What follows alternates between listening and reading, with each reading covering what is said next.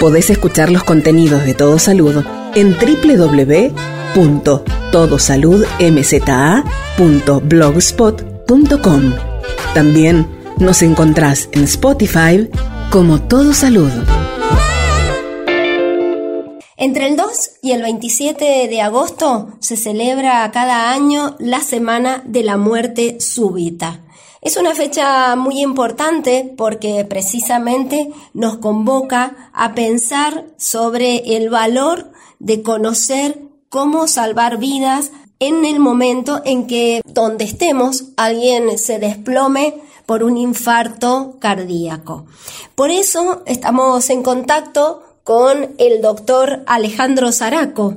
Él es referente de la Federación de Cardiología a nivel nacional y nos va a contar detalles sobre esta iniciativa, a lo que se suma la reciente reglamentación de la ley de muerte súbita. Sí, el tema es tocar el, poner en evidencia el problema que tenemos en la Argentina y en todo el mundo como el evento cardiovascular de mayor mortalidad en el mundo. La enfermedad cardiovascular es el primer motivo de muerte en el mundo y la muerte súbita es uno de los puntos más importantes porque con gente capacitada en enfrentarse con una persona que pierde el conocimiento y no responde, que puede ser el motivo de, de una arritmia severa, necesita ser atendido por la persona que está al lado.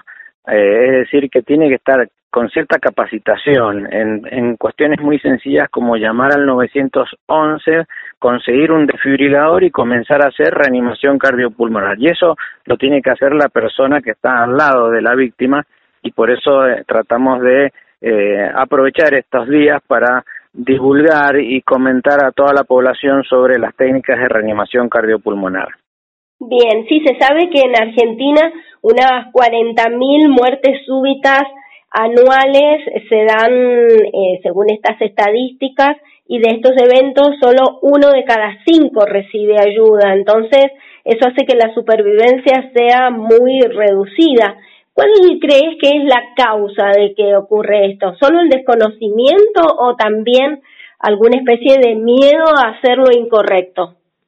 Sí, exactamente, el desconocimiento, el entrar en shock este, cuando pasa esto con algún familiar o algún amigo o alguien, este, el llegar a, tener esa valentía, digamos, de ponerse a trabajar en llamar a la ambulancia y hacer compresiones torácicas, eh, lo hace gente que ha recibido entrenamiento, pero si no todo este tema de miedo este, te paraliza, entonces eh, hace que uno no, no avance sobre eh, las, las técnicas de reanimación. No es una cuestión fácil, por eso uno necesita estar con cierto entrenamiento, que lo tienen por supuesto los médicos que trabajan en eso ya se van entrenando, pero el que no está en el tema cuesta un poco dar ese ese paso de eh, valentía, ¿no es cierto?, de ponerse a hacer reanimación. Lo que uno siempre indica es que no es algo difícil, que tus acciones pueden salvar una vida, este, difícilmente hagas daño, muy difícilmente hagas daño porque estás peleando contra una persona que si yo no hago nada va a morir.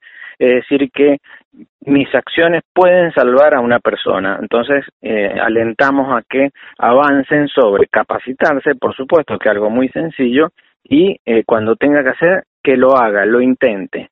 Las acciones pueden salvar a una persona. Bien, Alejandro, y en este sentido, el Gobierno Nacional reglamentó la ley 27.159 que busca eh, generar estos sistemas de prevención y muerte súbita y el uso de los cardiodefibriladores en espacios públicos y privados. Ahora, ¿cómo se va a llevar adelante esta acción? ¿Qué dice esta reglamentación? Sí, en el 2015 se hizo la sanción y ahora este año ya se reglamentó. Esta ley indica que ya es obligatorio en lugares donde públicos o privados y privados de acceso público, eh, ya es obligatorio que se cuenten con espacios cardioasistidos, donde hay mil personas, como vos veías que una de cada mil personas tiene un evento, entonces dice, cuando hay mil personas en un lugar, debería haber gente capacitada, gente entrenada, y entonces eso se llama espacio cardioasistido. El espacio cardioasistido es que cuenten con un desfibrilador, que la gran mayoría del personal que está en esa zona, eh, ya sean los eh, maestranzas, los encargados de ese lugar donde pueden juntarse mil personas, estén capacitados, que haya señalética para saber dónde está el desfibrilador, el acceso precoz del, servicio de emergencia público o privado. Entonces ahí sí ya podemos decir que esta persona, este lugar, digo, es un espacio cardioasistido. Obviamente que esto requiere entrenamiento, capacitación. Este, desde el gobierno, desde el gobierno de Mendoza se está haciendo varias acciones, ya sabes que estamos siempre con el tema de los cursos de reanimación desde hace muchos años en todas las instituciones y desde la parte mm, del gobierno han comprado muchos desfibriladores externos automáticos, los DEA, que se han puesto en lugares especiales, como por ejemplo los centros de salud. Y la gente ya siempre ha adquirido bancos, clubes, ya ha adquirido los desfibriladores, mucho antes de la ley. Es decir, que hay una adherencia, por suerte, de la población eh, de tomar esta responsabilidad y ahora ya es obligatorio. Claro. Ahora, eh, ¿se sabe por qué se produce la muerte súbita? ¿Hay señales previas que puedan hacer que una persona esté atenta a esta situación en su entorno o para sí misma? Está muy buena la pregunta por el hecho de que cómo puedo saber si voy a tener un evento cardiovascular. La gran mayoría de los eventos cardiovasculares súbitos son generados por un infarto agudo de miocardio y el infarto agudo se genera por no tener controlados los factores de riesgo y los factores de riesgo son hipertensión arterial no controlada, colesterol elevado, tabaquismo, sedentarismo, obesidad, diabetes, que son los factores de riesgo que te suenan todos, que ya uno los conoce y que son asintomáticos. El que tiene presión alta, el que tiene colesterol, el que tiene diabetes, no tiene síntomas de nada. Entonces es difícil que haga una consulta para la prevención. Bueno, generalmente se da cuenta que tiene esto cuando hay un infarto o un evento cardiovascular, ya sea cardíaco o cerebral. El accidente cerebrovascular en muchas veces es por todos estos factores de riesgo no controlados, es decir, la prevención de los factores de riesgo evitaría el infarto y esto evitaría la muerte súbita. Por supuesto que me dirás que cómo puede ser que un deportista también hace un evento. Bueno, porque son alteraciones de la infancia, que con los controles que se hacen al deportista muchos detectamos y algunos escapan, ya sea con gente de, habrás visto en la Eurocopa una muerte súbita televisada de un jugador, ese, ese persona está muy bien controlado, pero bueno, hay veces que se escapan estas alteraciones de la infancia. La gran mayoría es por infarto agudo de miocardio, por factores de riesgo no controlados. Claro, casualmente nos enterábamos que en la maratón de Buenos Aires ocurrió con una chica corredora de 30 años que hizo un paro y gracias a que fue asistida inmediatamente eh, tuvo su sobrevida, pero eh, estos son casos excepcionales, podríamos decir. La mayoría son estas situaciones que vos estás contando y que tantas veces vemos que a lo mejor un señor o una señora eh, más adulta caminando por la calle se desploma y bueno, ahí están quizás estas situaciones que vos comentás. Claro, ese motivo fue el infarto agudo de miocardio, con esa sensación de aplastamiento y opresión que si el paciente consulta son los que se hace el tratamiento en agudo del infarto agudo de miocardio. Acá en Mendoza se está trabajando sobre una red de infarto. ¿Qué es eso? Una persona que ingresa a un centro asistencial con dolor de pecho, se le hace un electrocardiograma en menos de 10 minutos y se detecta cambios agudos del infarto agudo de miocardio, se llama al servicio de emergencia y a hemodinamia del Hospital Central para que ya esté atento que se le va a llevar a ese paciente en, código rojo para hacer la angioplastia y eso evita la extensión del infarto. En todo ese interín puede haber una muerte súbita, es decir, una fibrilación ventricular. Pero bueno, ya estaría estando ya estaría asistida por el servicio de emergencia o en el centro de salud con estos fibriladores.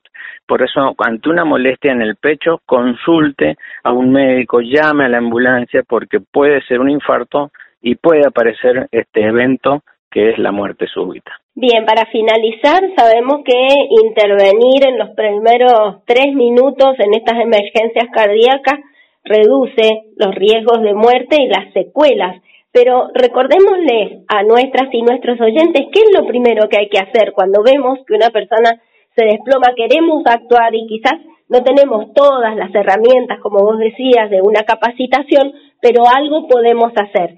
¿Qué es lo primero que tenemos que em, desarrollar como actividad y qué es lo que significa para el funcionamiento de ese corazón el masaje cardíaco?